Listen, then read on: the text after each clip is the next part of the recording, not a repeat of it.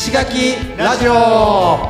この番組は石垣島のパイン農家ラッキーこと荒木俊之と毎日アースクリーンをしている合同会社縄文企画の田中秀則が石垣島の魅力あふれる人物をインタビュー形式で深掘りしていく番組です。はい石垣ラジオです。石垣ラジオです。はい。おはようございます。はい。今日はちょっとあのー僕が今手掛けている、はいはい。島サウナっていうサウナのサウナね。はい。ちょっと事業についてですね、はいはいはい。あのーお話ししたいなと思ってまして。おおどんな感じなん今？なんか今ですね、うんうん。あのーちょっとあの定期的にはいはい。イベントっていうことで、おうおう誰でも来れる、あのーサウナイベントを、はいはいはいはい。えー週に1回はやりたいなとうん思っていて、うんうんうん週1でずっとこう今継続してるんですけど、はいはい。えー、とそこにちょこちょこあの出張サウナって言って、うんうんうん。呼んでもらうサウナの依頼がまあ増えてきてましてで、まあ、結構いろんな人をサウナにこう入れるっていうかあそのあ結構初体験みたいな。初体験の人もいるしなるほどなるほど、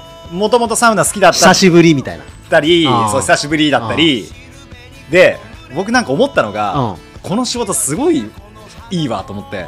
何がな何が？いいかっていうとサウナってあのもうぜひ体験してもらいたいんですけどう。めちゃくちゃハッピーになれるんですよ。え？わでわからんそれ。どういうでこと？多分荒木さんうんもう。んちょっと今ここにいますけどジン君もうんそのサウナのうわー整った最高っていうう。んあのヒャーっていう爽快感をう。多分体験してないしてない。2人なんですよ。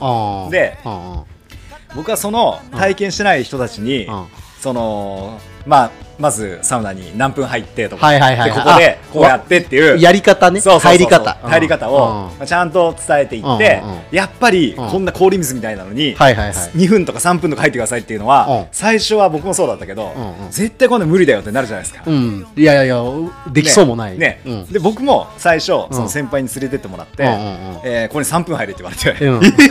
みたいな。でも入った瞬間もう冷たすぎてうわやっべえってなるんだけど先輩がうん。まだまだまだとかって肩を押さえてるからずっと僕出れないじゃないですうん。かでも本当にキャーってなって出た後にうん。その整ったっていう瞬間うん。を経験したんですよ。ああ初めてね。初めてね。でもうそれがうん。今僕がそのいろんな人たちにやってる。そのうん。体験をうん。提供してるっていうふうに考えると、へー。うんあこの仕事めちゃめちゃ人をハッピーにする仕事だなって思って。まあそもそも好きなことだもんねもともと好きなことだからうん。まあまああのーなんていうのかな。お酒が好きな人に、うん。このお酒めっちゃ美味しいよって飲まして、うんえー、美味しいでしょ？みたいな。なんか多分そういうことに近いんなだと思うんですけど。はいはいはいはい。まあ自分のおすすめを人に勧める仕事やね。だから僕もめっちゃ好きだから、うん。この体験をうん。この人にもしてもらいたいなっていうので、で結構そのいやいやもう嫌だよみたいな人たちも、この石垣島のうん。この大自然の環境の中で、ほそういうのがセッティングされてると、えー。結構いいけちゃうみたいで。なるほどね、うん。あそっか街中だとちょっとあれだけど石垣だとその気分的にもちょっと違うから、やっぱり開放的にもあるし、でもうロケーションとかが、はいはいはい。僕らがや今やらせてもらってるところって、うんうんもう本当に本当にこんなところでサウナできるんですかみたいな。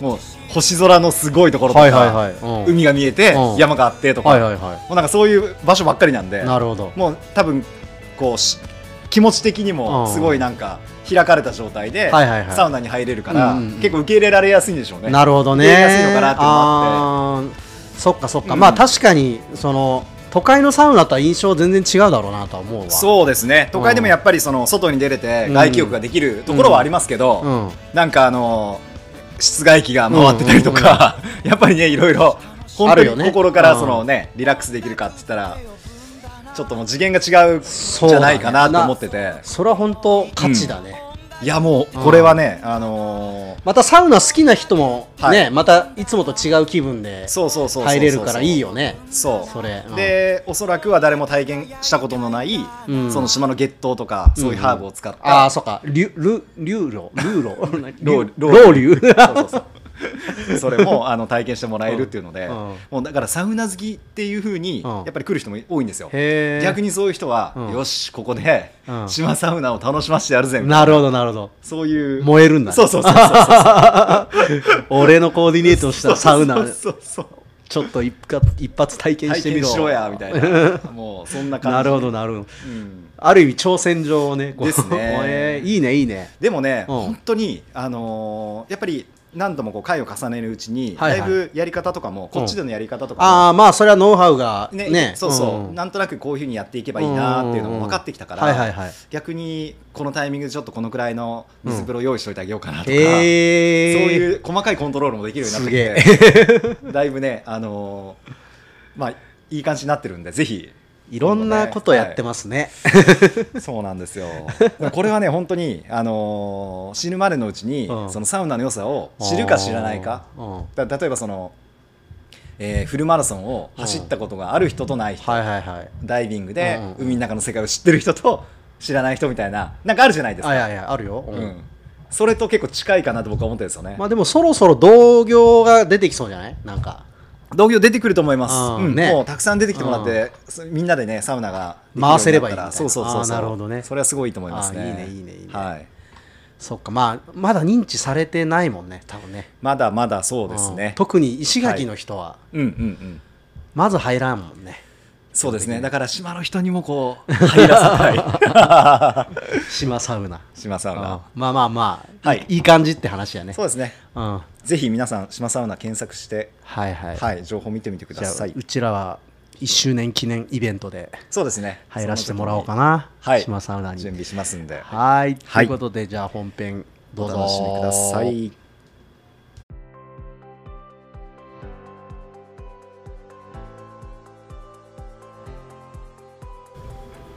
はいえー、エマさんエマさんの第3回三回目ですねえ。はい。よろしくお願いします。お願いします盛り上がってきました。いや、ありがたいっす。いやーもうエマさん、はいそうそうだからうんいろいろされてるっていうね、はいはいあのプロフィールでも書いてありましたけど、うん。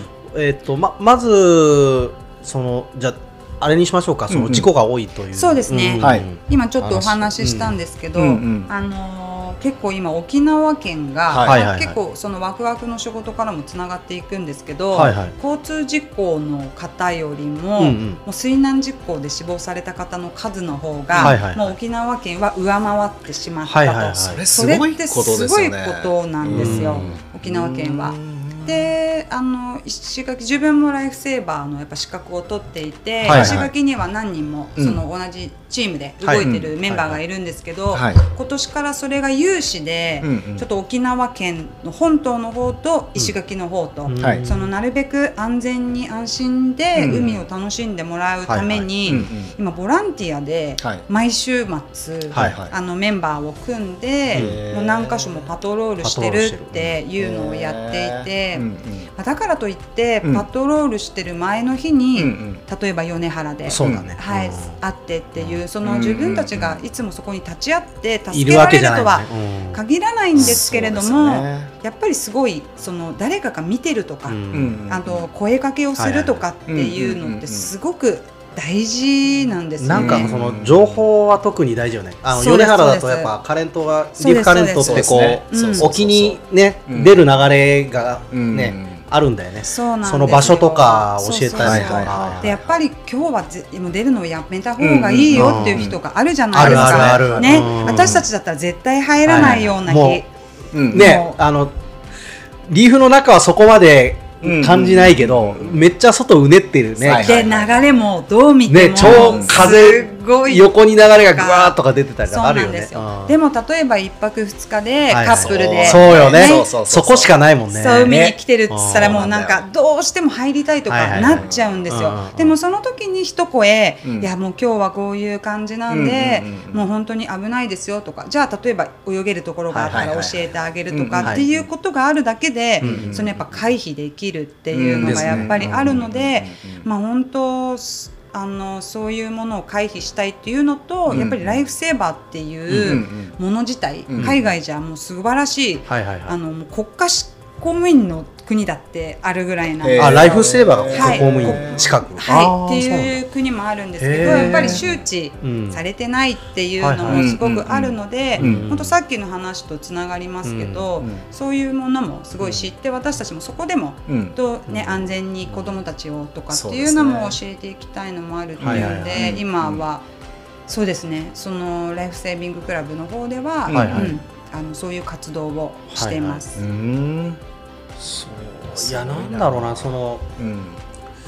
やっぱ情報かなってなんか思っちゃうんですね、うん僕は、うんそのやっぱこの浜は危険だよっていうそう。うんうん認識を皆さんに持ってもらうっていうそうそうそうそうそうそう。と、うん。その必ずバディを組むとか、本当に大事ですね。うん。そうですね。バディってその2人組でとかね、あとは、えっと浮くもの、まあ、ライフジャケットの着用かな、うん。一番は、うんそのうんよっぽど慣れてる人以外はもう基本的にライフジャケット着用してやりましょうっていうことそうね。ですね。今だから介護とかもうはい。すべてやっぱライフジャケットを着用っていうのをすごい推進あ推奨しててね。うん。もうそれだけでやっぱり生き延びる率っていうのもうが全然違うよもうね。全然いや、うん浮力浮力が確保浮される力帯があるっていうだけで全然。でやっぱりうん。内地の海とあの全然状況が違うじゃないですか、やっぱり、はい。なのでそうですね。やっぱりそこはあとはやっぱりすごく思うのが、はい。例えば宿の方とか、うん。はいホテルの方とかはい。が、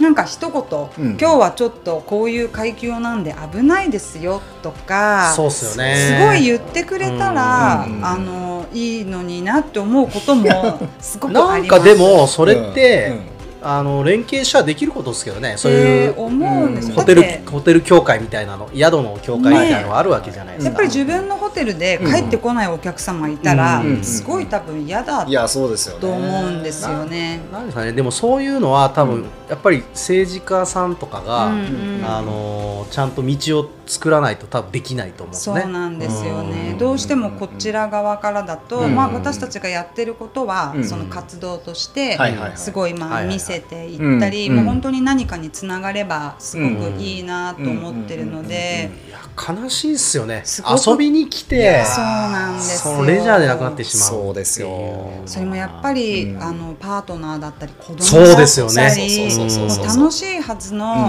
その旅行がもう一生忘れられないショックな旅行になってしまうっていうのは、やっぱりすごい避けたいなと、うんそうですねすごいそういう気持ちがあって、はいはいはい。そうですそうね僕一回出くわしちゃったことがあって。石垣で？そうですそうですそうです。どこでですか？米原でビーチクリーンしてる時に。うわーどうしました？いやもう本当にねもう何もできない。そうねもうね。通報するしかないもんもうね何もできなくて。で結局それも旅行に来てたえっと親子だったんですよ。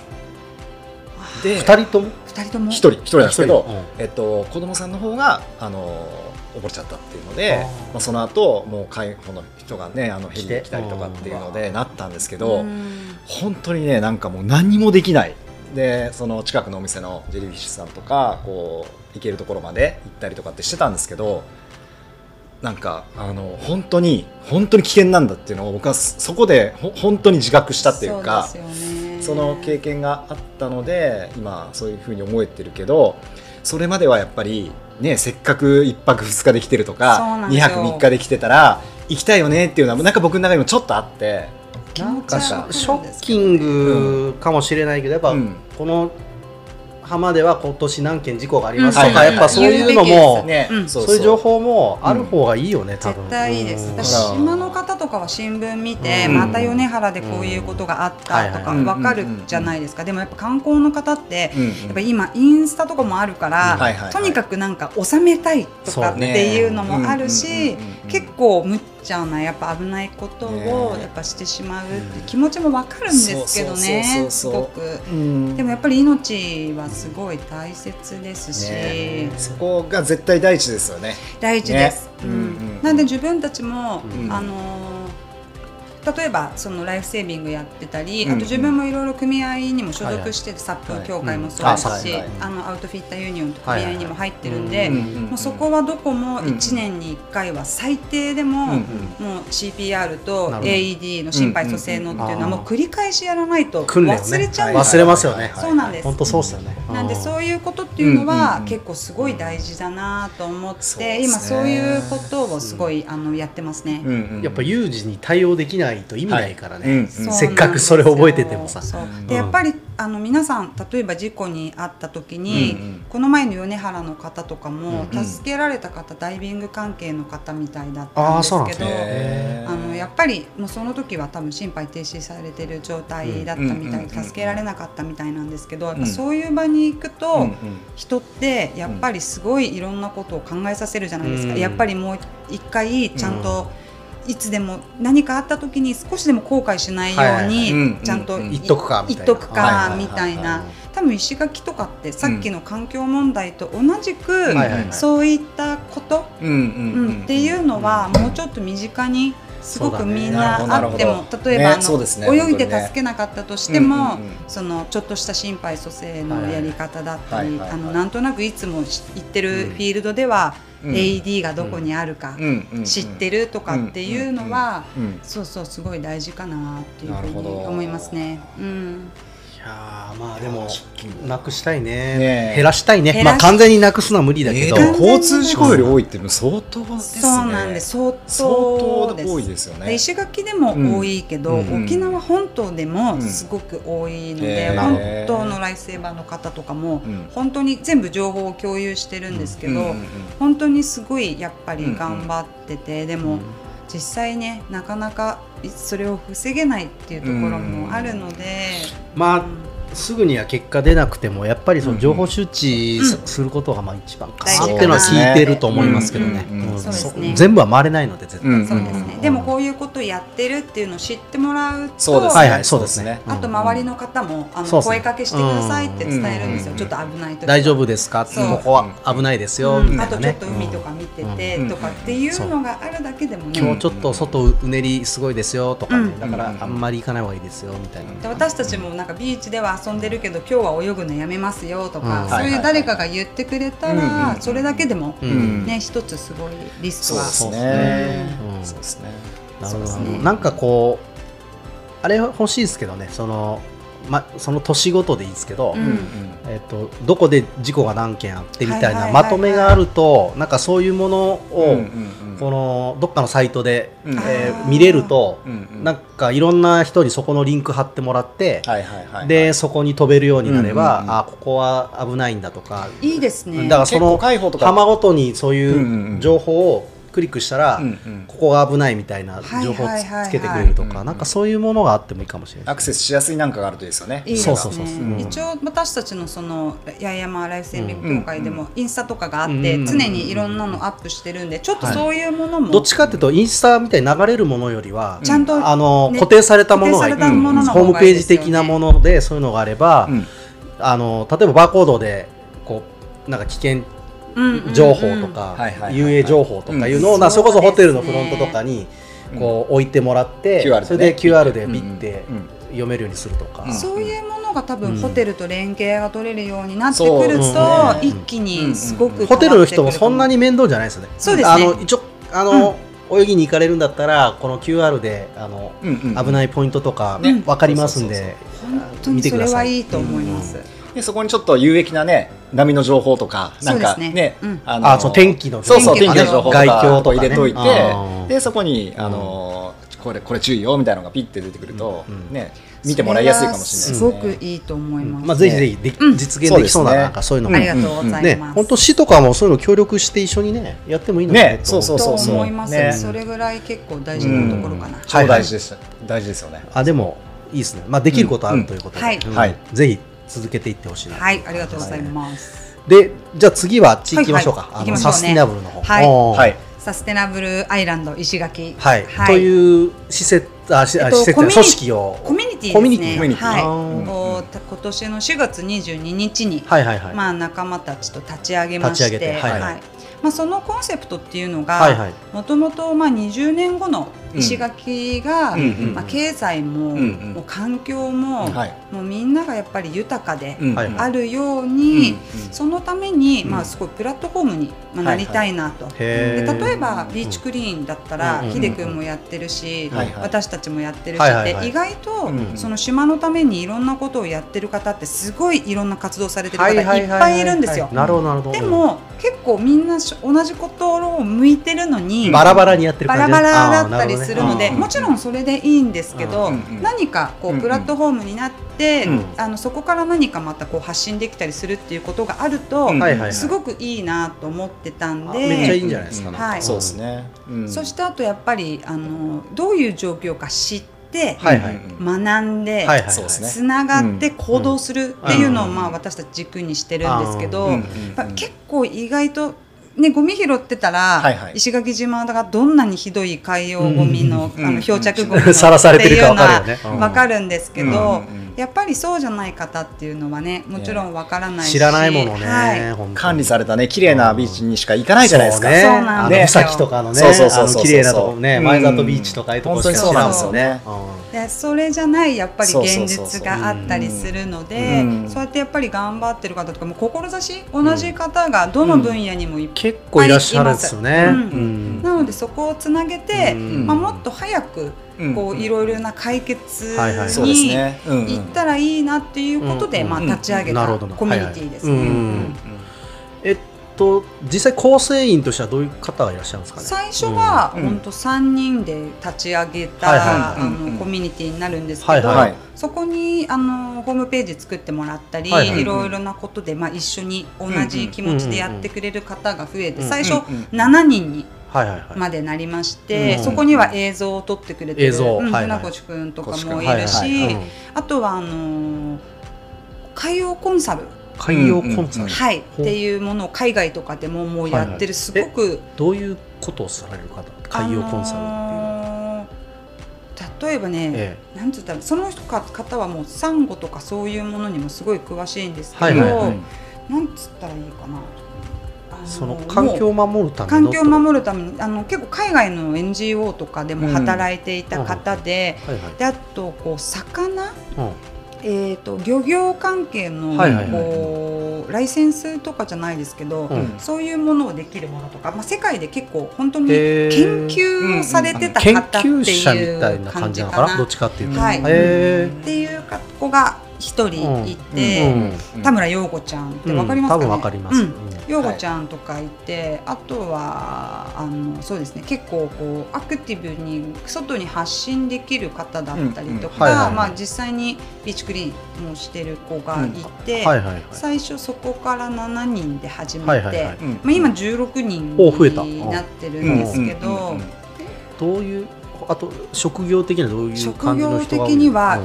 あの16人のメンバーの中には、はいはい。ここ最近来てくれたメンバーもいるんですけど、ん一番は、うん。あの東京の大学生が2人。農大でバイオプラを学んでる高校あの大学生が2人いて、うんえバイオ？バイオプラにバイオプラってのははい。プラスチックプラスチックですね。うん。農大でうん。あの勉強してる子たちが、うん。まあ、私たちのインスタを見て、ちょっとすごい興味があってできたら一緒にやりたいっていうことで結構あの Zoom とかでもいろいろ話をして、まあ、もう今の時代、うんうん。あの抱えてるテーマはうん。どこも一緒だし、もちろん八重山から発信していきたいっていうこともうんあるんですけど、うんうん。すごい垣根を越えてどこでもつながっていけるじゃないですか。今そうですね、うん。うん。ですごいその子たちは、うん。あのまたすごい前向きですごい面白い子たちで、今その子たちもあの関わってくれていてでそのサステナブルアイランド石垣自体もじゃあどういうことやってるの、ってよく言われるうんんですけど、うん。うん。うん。今一応4つの柱に分けて活動してまして、うん。まあ、あのサンゴと水質、はい、はいあとはまあプラスチックとかそういうゴミを減らす系のものですね。あとはサステナブルツーリズム。今やっぱりオーバーツーリズムとかで環境とやっぱりすごく密接なのオでーバーツーリズムっていうのはまあ人が来すぎてるそうっていう話。ですね。このキャパに対してうん。いろいろこうオーバーなところがあるのうん。でそのまあサステナブル持続可能なツーリズムうん。っていうところとうん。あとやっぱり漁業と農業。はい。っていう。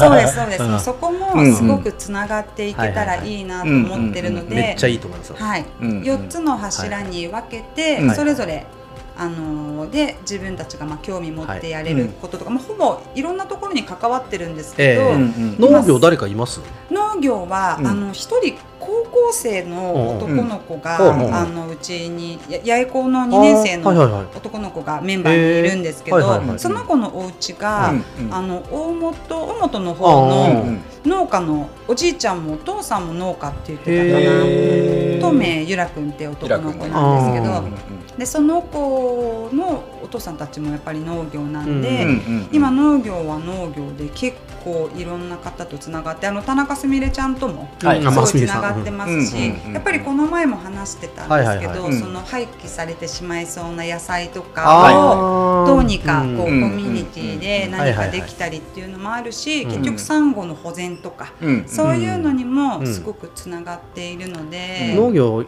いですね。やりましょう、うん、やりましょうやりましょう。う。ん。いやいや俺土壌流出はずっと課題だと思ってて、もう、うん。どうやったらいいのかなってのを、うん。あのー農家も一緒に考えなきゃいけないなとは思ってて、うん。うん。で、まあ、最近そのいろんなところで若い農家さんとつながる機会がいろいろあって、はい。今ちょっと LINE とかでもグループ組んで、あそういうグループあるんですね。ちょ今ちょっとずつですね、うん。今はいはい。7人ぐらいかな、うんうん。うん。でそうやってちょっと横のつながりを作りたくてで、まあ、みんなでなんかそういうのを取り組めたらいいなっていうのは漠然とあったんですよ。うんうんうんだけどもしかしたらそそのサスティナブルの活動とかにも、うんうん。あのー関わっていけるかもしれないので、うんうんいまあ、まだ確定ではないですけどただやりたいではあるんで、まあ、うん勉強とかぜひしたいなっていう感じですかね。そうやって興味がある方とかうん。っていう方ってすごいいらっしゃって、うん。でもやっぱり一人じゃうん。できないじゃないですか。ね、うんでやっぱりそこには専門だったりうん。分かる方とかがいなきゃいけないし、うん。なのでやっぱりまたそこで専門家の方を呼んで、みんなで勉強会をするするってこともすっごい知識になめっちゃいいるし、と思いますね。そうなんかこうただ専門家の人と実際に農業であればやっている人のこのすり合わせをうまくやらないといけないと。その、じゃあなんだ除草剤一切使うなとかいうのはこれ経済的に無理になるんですね。ですよね。だからそこのうん。どこに落とし込むかをやっぱ専門家と現場の人でうまく話し合って、うんでまあいろんな実験をしながら、ね。いいやり方を見つけていくっていうのは俺はすごい大事だと思うんですよね。多分そのさ完璧なんか絶対無理じゃないですか。そうですね。100%無理なんで。うんう。んうん。本当に例えばプラのゴミもそうですけど、はいはいはい。100%だし、ね、無理だし、ええ。そういうことをやりたいわけじゃないんですよね。はいはい。そんなの最う初からみんなにそんなの嫌嫌がられるじゃないですか、うんうんそういうことじゃなくやっぱうん。りさっき言ったみたいに最善をはいはい。みんなであの考えることですね。ために、うん。まあ、これやってみて、あの発表して、あじゃあこれぐらいだった、はい。とかいうのがすごく大事だなそうって。やっぱそのみんなで検証し合ってそうですそうです、うん。いい方向を探していくという探していくっていううん感じですかね。だから本当にこうみんなで作り上げていくコミュニティサイトとしてすごく立ち上げてるんで、もううん。みんなであの共同できるところうんをできる人がやるそうですね。みたいな。そうですね。うん。はい。そのできる分野をやっぱその改善したいと例えば農家だったら、やっぱり俺と同じように土壌流出は問題だよな。でもこれパイン除草剤使わんで作ったらマジ大変なんだよねこれ。ね。パイン1個の値段がバカ高くなるんそうですだよなよね。これはこれで問題だしなんかいい方法ねえかなみたいな感じが今の俺なんですよね、ただやっぱそのいろんな本を読んできてこれ前ヒデとかにも話をしたけど、はい。あすみれさんにも言ったかな？あの文明が滅びる時って意外と土壌流出が絡んでたりするんですよ、あー そのうなんですね。ローマとかうん。ああいうとこも。んんそう一応それだけじゃないですよ。うん、もちろんもち一ろん。応でもねそういうのも関わってるって言われてて、うんうん。だから結構相当昔から土壌の流出っていうのはあのーテーマなんですけど、うん。沖縄ってやっぱ開発されたのが割と最近なので、そうですね。まだそこの問題が見えてきてない、うん。まあどっちかというと海に見えてきてるんだけど、ね。うん農業の方には見えてきてない、うんでもこれいずれは多うんうんう分ん。農業やられると思ってて、うんうんだからなんとかそのいい方法ないかなっていうのが今の僕の状況なんですね、うん。そのずっとそれはモヤモヤしてて、なんかやっぱすごいなと思うのが例えば海を愛してる人は、うん海のことをうんどうにか守るために何か行動したいと思うのと一緒で、はい。やっぱり農家さんもうんちゃんと自分も食べていけるようにしながらも何か最善の策がないかってやっぱすごい思ってる方が模索してるんですここれは多いんですよ。そうね。これは、うん。でも世代もあると思ってて、あのそうかもしれない。うん。僕らの一一世代前とかは、うんうん。なんかもうちょっと違うんですよ、えっとうんうん。やっぱり経済を豊かにすることが正義だったので,、うんうんでこの時代の考え方はこの時代の人には、うん。あのあって当たり前なんですね、うんで、うんうん。そこの人に僕らの考え方を許容するのもまた違うんですよ。そうですよ、ね、やっぱり教養と、なんか無理やりとかっていうじゃないんのは本当にすごい、うあの良くない。もう全はい。然持続可能なことではうんないので。なんかどっちが正しいって話ではないではないじゃないですか、ええ。でその人たちにだってやっぱ生活っていうものがあるわけで、うん。でもやっぱり選択肢として、うん。自分たちはそういうものじゃないものも選択できるんであったら、ものを作るにしても、うん。そうですね。選択する、ですね。でもそれにはやっぱ仲間たちっていうか、ある程度のやっぱ人間が関わらないと、うん。進まないと思うんですよ。実際変わらないですね。実際変わらないですよね。うん。これよく例え例えというかあの出す話なんですけど、うんうん。えっ、と、まあ、例えば、えーまあ、ものすごい自然環境を守りながら農業を進めたいとするじゃないですか、はい。その場合に、うん。えー、と有機農家を増やすのがいいのか、うん。それともあの観光農家さんのうん。農薬の使用量とか、うん。化学肥料の使用量をうんうん。減らすことあとはまあ有機物をそういう方、えー、と観光農家さんにも取り入れて堆肥使うとか、緑肥使うとかいう栽培を進めるのどっちがいいのって話があって、うんうんこれねあの有機農家さんってうん。全体の0.5%しかいないですね。ね。農家さん。大ね。だからこれをね。増やすことでうん。の,、あの自然に与えるインパクトって実はそんなに変変わらない。ん。どちらかというと99.5%に対して、あのちょっとずつ良くしていってもらうことの方が、実はすごい自然環境を良くするっていうことに意外とみんな気づいてないんですよね。うんうんうんこれはもう俺結構いろんなところで言ってるんですけど、うん。ちょっとその辺の発想も、う皆さん変えてった方がいい。って思ってるんです、僕は、うん。有機農業いいけど、うん。有機農家増やすの時間かかるよって、うんうん。簡単じゃねえんだよっていう。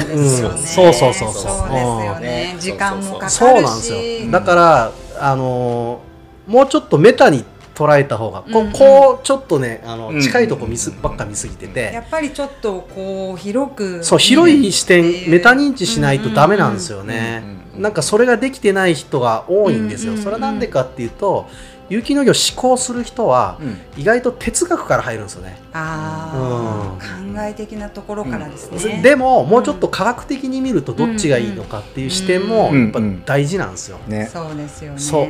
だそれをやっぱみんなで学び合うことがすごい大事でそうですね。このすり合わせ。うん。うんやっぱねお互いの望んでいるとこどんどんこう抽象化してってお互いが納得いくところまで抽象化して、うんうん。でじゃあこのことなら一緒にできるねっていうとこを見つけていく作業、ね、うこれが大事なんだと思うんですよね、うん。これこれからの時代もう基本これじゃないかなと思ってるんですけど。思います。多分どのジャンルもうん。同じテーマをすごい抱えてると思うのでその時にやっぱりそういうコミュニティとはい。かがうん本当に必要になってくる。ですよね、はい。本当に、本当で石垣って人口5万人じゃないですか、このキャパでできなかったうん。ら、そうなんね、うんどこに行っても無理っすよね。絶対都会でなんかできないし、すっげえいいね実で験、実験実験に思よってます。僕らモルモットですよね。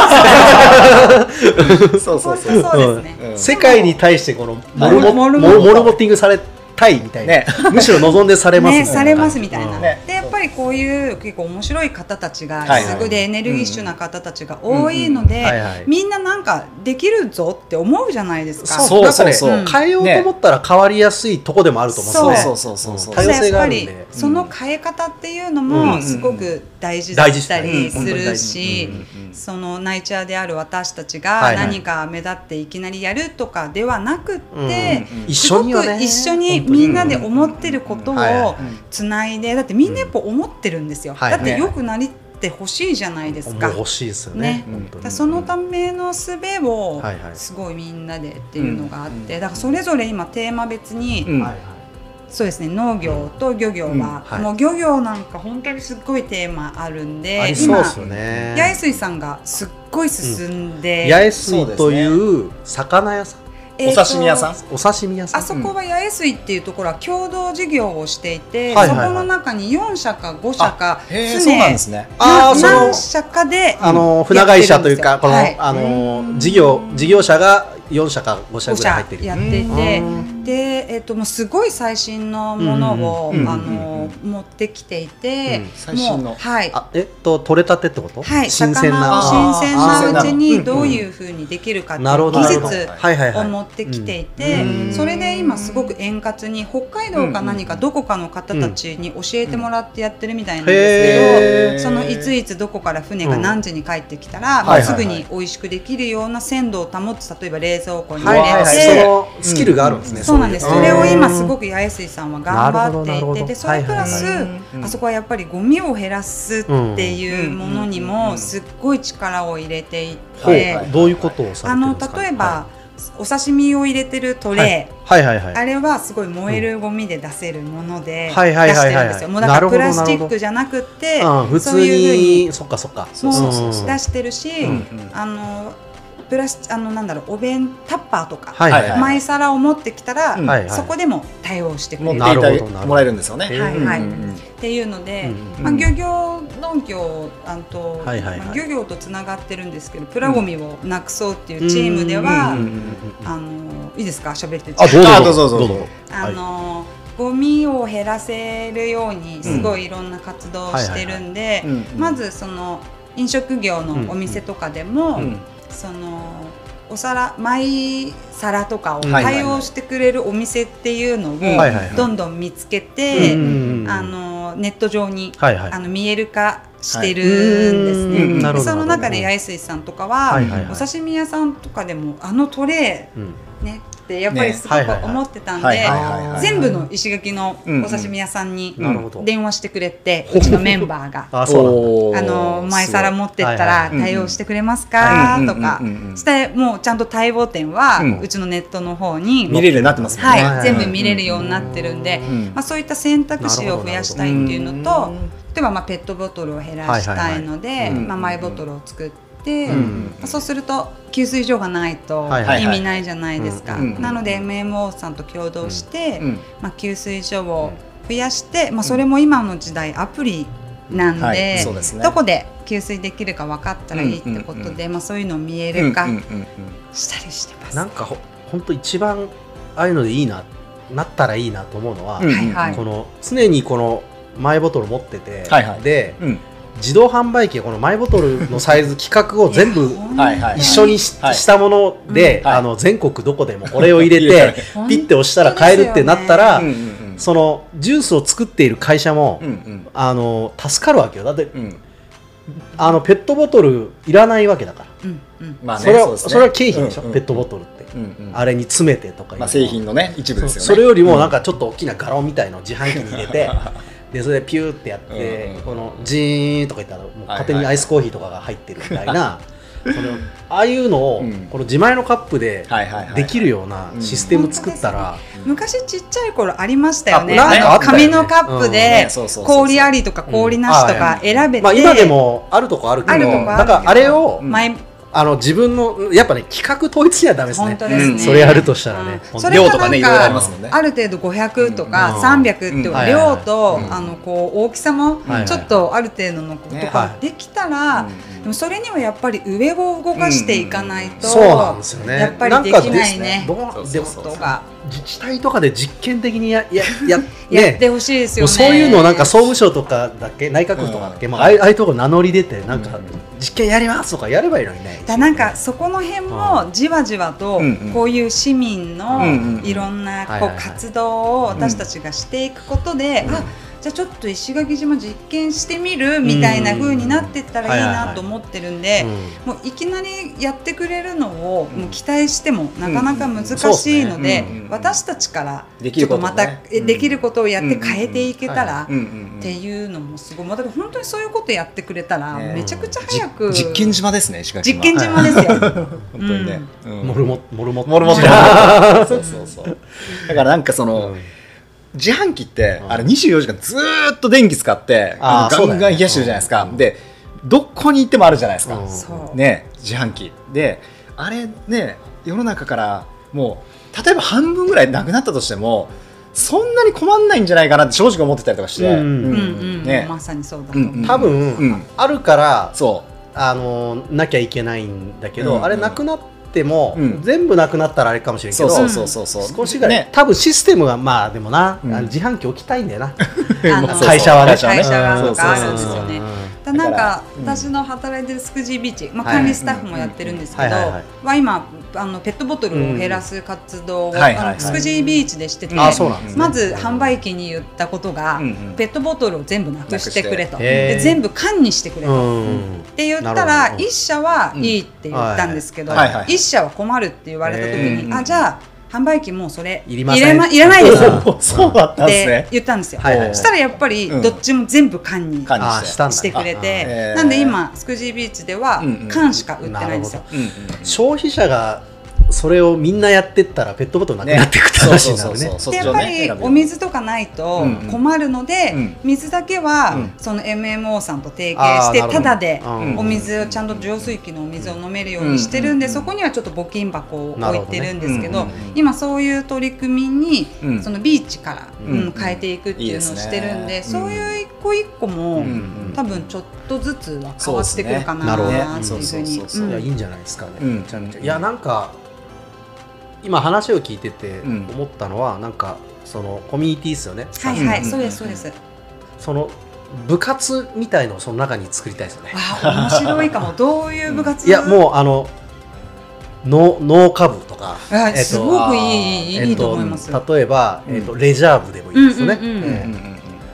あの何でもいいですよ。畑でも何でもいいですけど、うんうんうんうん畑まあ一緒になっちゃうんですけど、えー例えばそうだな。えーと楽しんでこう集まれるねそうそうそうそう。のあれですよね。生ゴミ堆肥化部とか、うん。いやすごいいいと思います。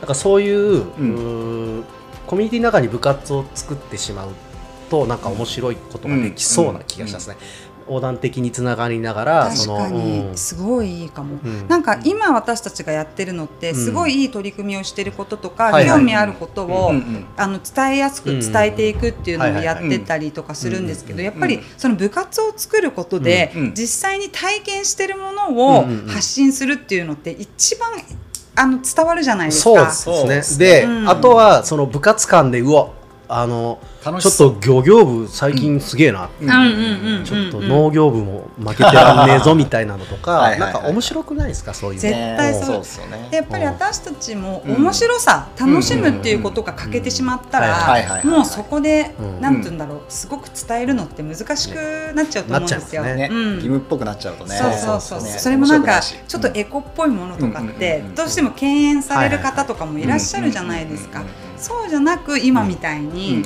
やって楽しみの中に学びとかがあるっていうのだからはそれこそ、うん。今の時代であれば、うん。その今 Discord っていうあの、便利なツールがあるんうん。です、 Discord Discord っていう。そのね面白い、うん。なんでプラットフォームなんだあれは。まれも。あチャットチャットの機能なんですけど。えっと、昔で掲示板みたいの Slack わか？りますとか。あ Slack はあ Slack とかに今仕事で使そうってますね。ですね。あの、うん。同じような感じなんですけど、うん。そのコミュニティのうん。おその掲示板みたいな。場所があって、でそこにチャンネルを作って、そのいろんなチャンネルで人が話を、すると、そうテキストで話をし合う。で音声もできるっていうのがあって、僕はその古典ラジオのコミュニティっていうのに参加してるんだけど、はい。はいそのコミュニティでそれを使ってるんですね。あとはそのさっき言った樋口塾でも。はい。でそれが意外とうまく機能してて、でうん。全世界なんですよ。うんうんで結構海外にいる日本人の人とかも参加してくれてて、うん。それは例えば、はい。えーとうん。プラゴミうんうん。とかっていうのがあったとしチャンネルでね。チャンネルでね。ああったらそこに興味あるプラゴミの情報があのそのなコミュニティの中の人をがなんかプラゴミに対して、うんうん。例えばネットでこんな情報ありましたとか、確かに Discord 使ったらすごいあのー SII それ使うのすごいいいかもしあれない。とは例えばほら、うん。ビーチクリーンとかいうチャンネル、うん。なアースクリーンとかいうチャンネルがあれば、うんうんうんうんあそこに情報が載るとかね、うんうんうん。石垣島とかの、はいはいはいはいはい。いつどこで何がありますとか。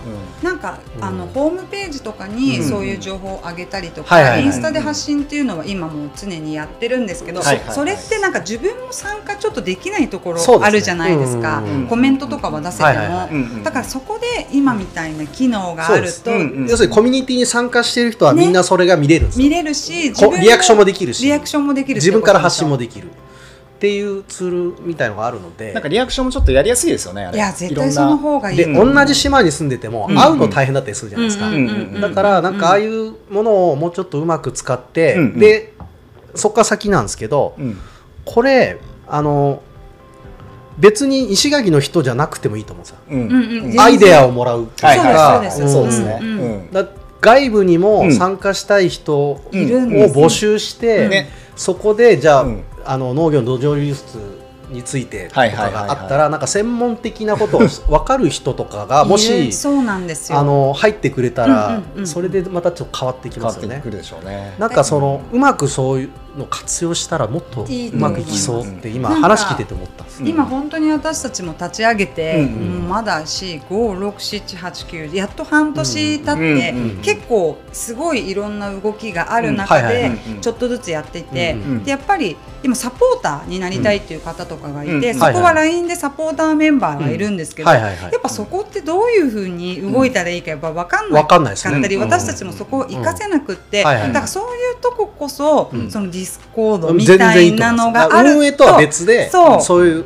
ね。ものを作れば、うん。あのみんななんか情報をどっかから取ってきたらそこでみんなにシェアできるし、そうそうそうそうそれをシェアされた情報を確認もできるじゃないですか。そうですね。でそれに対してリアクションもできるし、なんかすごいあのインタラクティブなコミュニケーションが取りやすいと思うんですよね。 Discord いいと思います。うん。すごく。すごいう白いちょっと飲んでる時に話そうか迷ったんですよ。うんでもちょっとここでぶっ込んだ方がいいかなって。ねいや確かにちょっと伝えたいことではある。あのもしねそのサスティナブルのメンバーの方々がこれを聞いてくれた時にはいどうかなって検討してくれてもいいといや思うし、もう早速検討するっていうのは、うん。やっぱりいろんな方たち世界の垣根を越えてつながるっていうのがもうそれがないと多分持続可能な世の中にはならないもうならないうんうん。うんのででもそれが楽しいんですよね。そうなんですよ。本当は。うん。であのそこがやっぱもももう一個いいなと思うのは、うん。やっぱみんな多分ビーチクリーンしてても思うと思うんですけど、はい。実際参加したいんですよね。あそうそう本当はね。そう、うん。聞いてる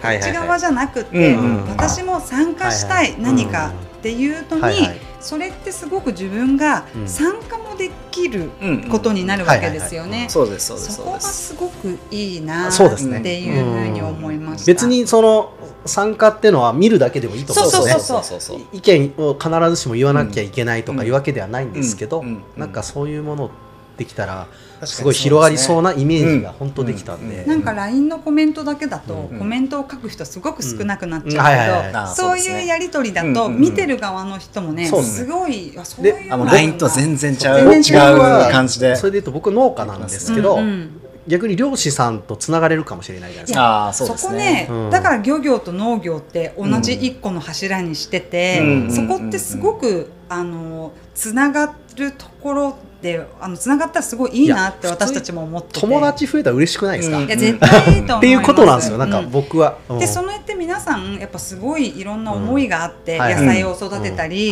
魚を取ったりっていうことでやってることは、はいはい。まあ、失礼かもしれないんですけど、うん。一緒思いもすごく、まあ、食料を生産しているとね、生産してたり。まあ、狩猟ね取ってくるという、うん。確保するというね。でまた違うことが合わさるとすごいことが生まれるっていうこともあるじゃないですか。やあると思うんですよ、ねうんそうめちゃめちゃなんかあの可能性を今感じたので、ね。僕も何らかの形でぜひお手伝いさせていただきたいなと多思うし、分もう蔵の方ではうん。秀君そうですね、うん。あの僕のできる範囲でっていうはいはい感じで、そうですね。みんなできる範囲を持ち寄ったらいいんですよ。そうなんですよ。なんかこう役割を担っちゃったみたいなのじゃなくてできる人ができるようにやるっていうスタンスでいいと思うんですけど。そこが一番うんその楽しくみんなでうんこうんうんう学んでしだから実はこれ俺やりたかったんだよね。そうね、その声を拾いやすい。そううん。あるんですよ。そうなんですよね。そうそうそう、んいや実そしたら俺もこれやりたかったよとかってなるそれがリンクするかもしれないし。それをすごい形にできたら。めちゃめちゃだ Discord があったら俺だってその農家さんの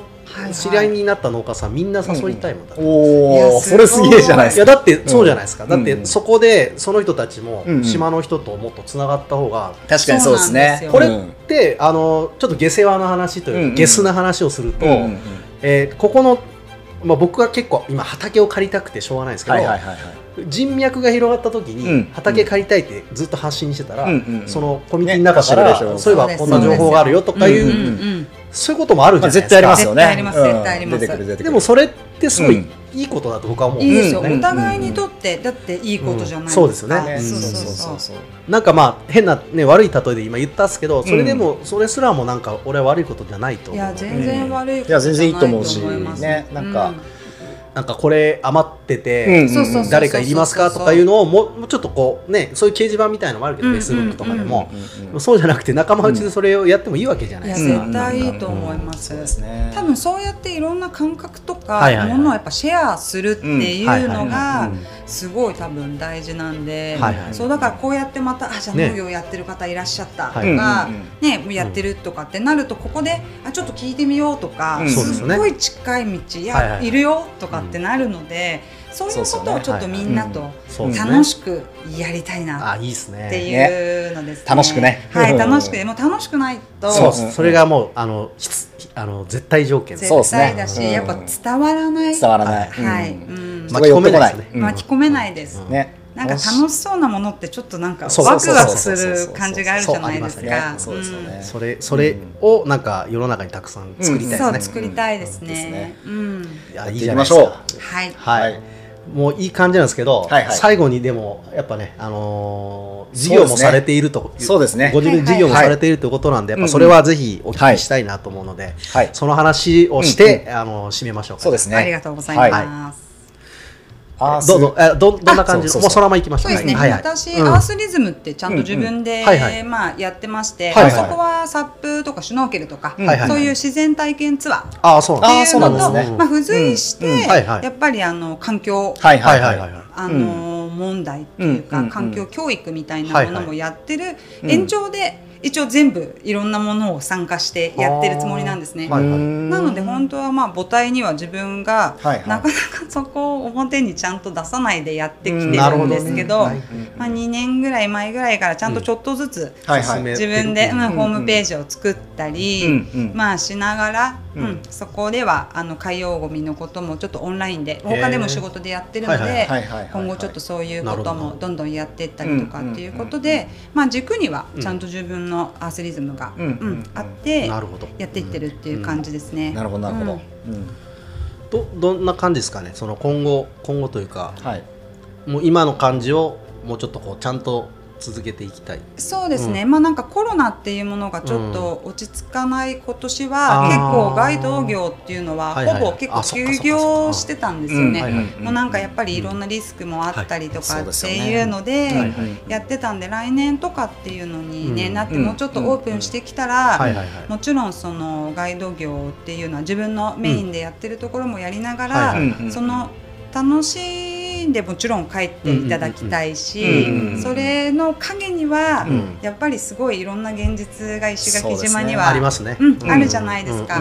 なんでそのそういうものも、まあ、ちょっと知ってもらって、何かちょっと持ち帰ってもらえた、ら、す。ごく嬉しいなっていう気持ちがあるので、うん、すごく、あのもちろん楽しいのはもう全力で楽しませることはうんできるんですけれども、やっぱり今すごい興味ある方うんってすごい多いんですよね、いろんな環境問題に。なのでそういうちゃんと光と影じゃないですけれども、本当は島の実際に見えなくそうですね。けど、うん。起こってることっていうのも、はいはいはい。すごい伝えたいな綺麗なとことはい。綺麗じゃないとこがね。あると、そうですね。いう現現実もやっぱね、うんうんきっちり知ってもらいつつ、はい。でもやっぱいいよねみたいな感じ。で、そうですね。ううんんうん。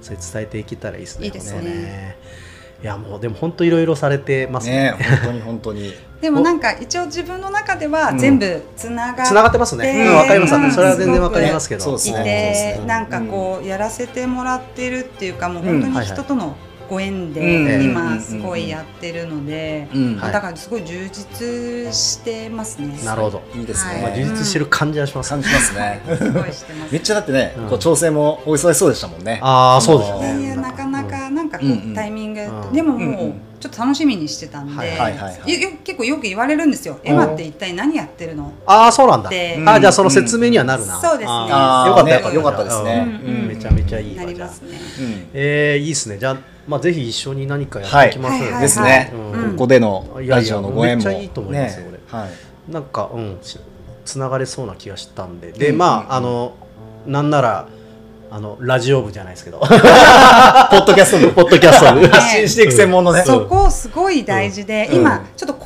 報部っていうのをやっと作って、はいはい、うん。広報部作ってるんですよ。あのやっぱり発信力がすごく上手な方とか、その記事をうまく書けるとか、まあそういう風になりたいとか、っていうところも作って、そこにも動いてもらってるんで、ちょっとラジオ部みたいなことがあって、例えばいろんなそうニュースがあった時に、ちょっとここから発信できるとかっていうのは、うん一応そのなんだろうえっとポッドキャスト撮ることは全然あの僕ら、うんうんうん。あのこんな感じのクオリティでよければ全然できるんで まあそれで発信したいとかいうことがあれば、まあもちろん協力できるとは思いますし、うんうんあのーまあまあまあなんか一緒にやりながら考えていきます。そうですね。そうですね、うんうんうん。もうこれは今日は多分ぜひはいこういったご縁だったんだ、まあ縁でしょこれは、うん。うん。ね。だから、ね。もうなんか、うんうん。これはあんまり考えずに、うんうんうん。そのままやりましょう。やりましょう。あの楽しくやはい。れたらと思います。そうですねははい。い。はい、えー、じゃあそんな感じで。どうします？何聞いちゃいます？次回の次回の。ゲスト。ゲストさん、はい。聞いちゃっていいですか、はい。いいですいいですもちろん。いい。ですかはい。じゃあ。じじゃゃあちょっとあお願いします。本当は、はい。もうすごい SII のメンバーだったり、はい。もうち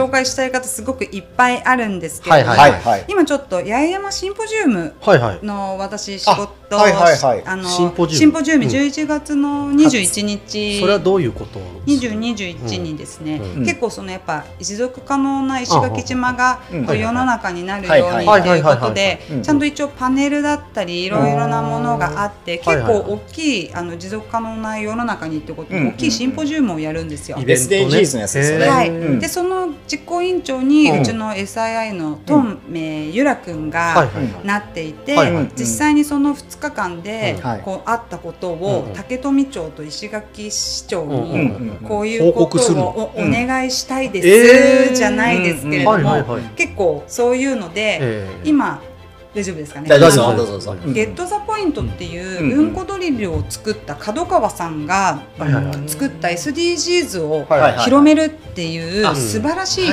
ームがあるん。ですよ。ゲームなん。ですねはい、で私そのファシリテーターでもあるん。ですけど資格を取ってましへて、はいその本当に子供から大人まで、うん。その SDGs って何かって、まま学べる今まで教材っていうのがなくて、うん。なかったん。ですねそうなん。ですよその教材ってすごくって、まあ、要はそのゲームをすると、うん。うんこう2030年までにこう SDGs、はい。あの達成しなきゃいけないんですけど、うん。みんな結構幅が広くて、うん。うん SDGs って何ぞや、めっちゃ広いよね。っていうのが実際子供なんてまさ、うん。もっと分かんない。わかんないよね。はい。うん。でもやっぱり将来を担う子たちにとって、はい。はい。その自分たちと世界がつながってるっていうテうん。ーはい。はいマって絶対に伝えなきゃいけないテーマで,、そのゲームって1回目はうんもう競争の世界もうゲット・ザ・ポイント点を取るために、まあ、資源、うんまあ増える資源とし、うん。増えない資源とあるんですはいけど、はいはいはいとにかく点を取ることをやらせる競争の世界のゲームなんですね。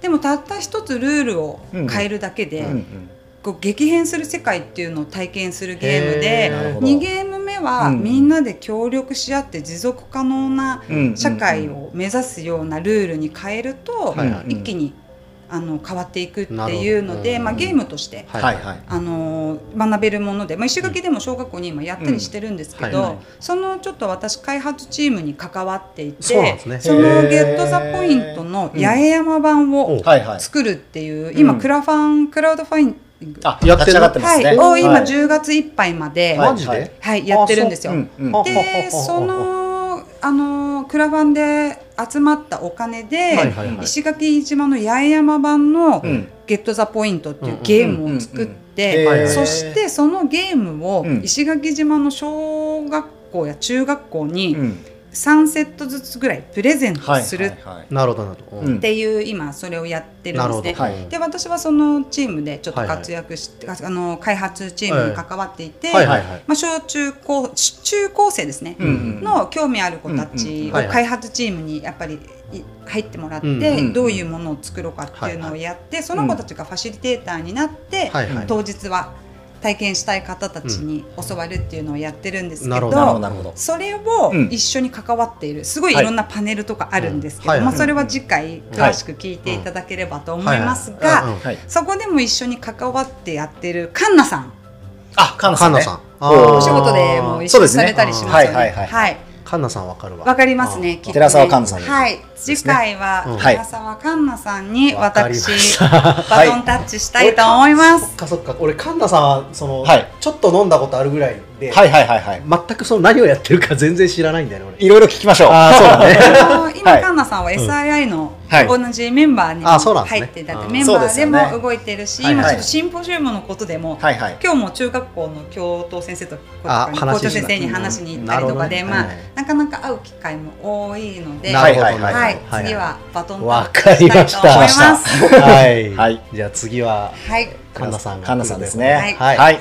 えーじゃあまあちょっとね結構熱い話になりましたありがとうござい。そうですね最後は。本当に。い。ろいろね話聞いてよかったですけど。いやもうこちらなんかちょっとうん。楽しみなこと感じになってきて、ななってきそうなそうですね。ん。そうそうそうまあ非常にあのまたあんまりない回だよねこれもね。そうですね。なんかねそういうふううんに言っていただけるとうん。うん。うん。うん。本当になんか呼んでいただいて嬉しかったですし、なんかうん。このご縁が、はいはいはい。また。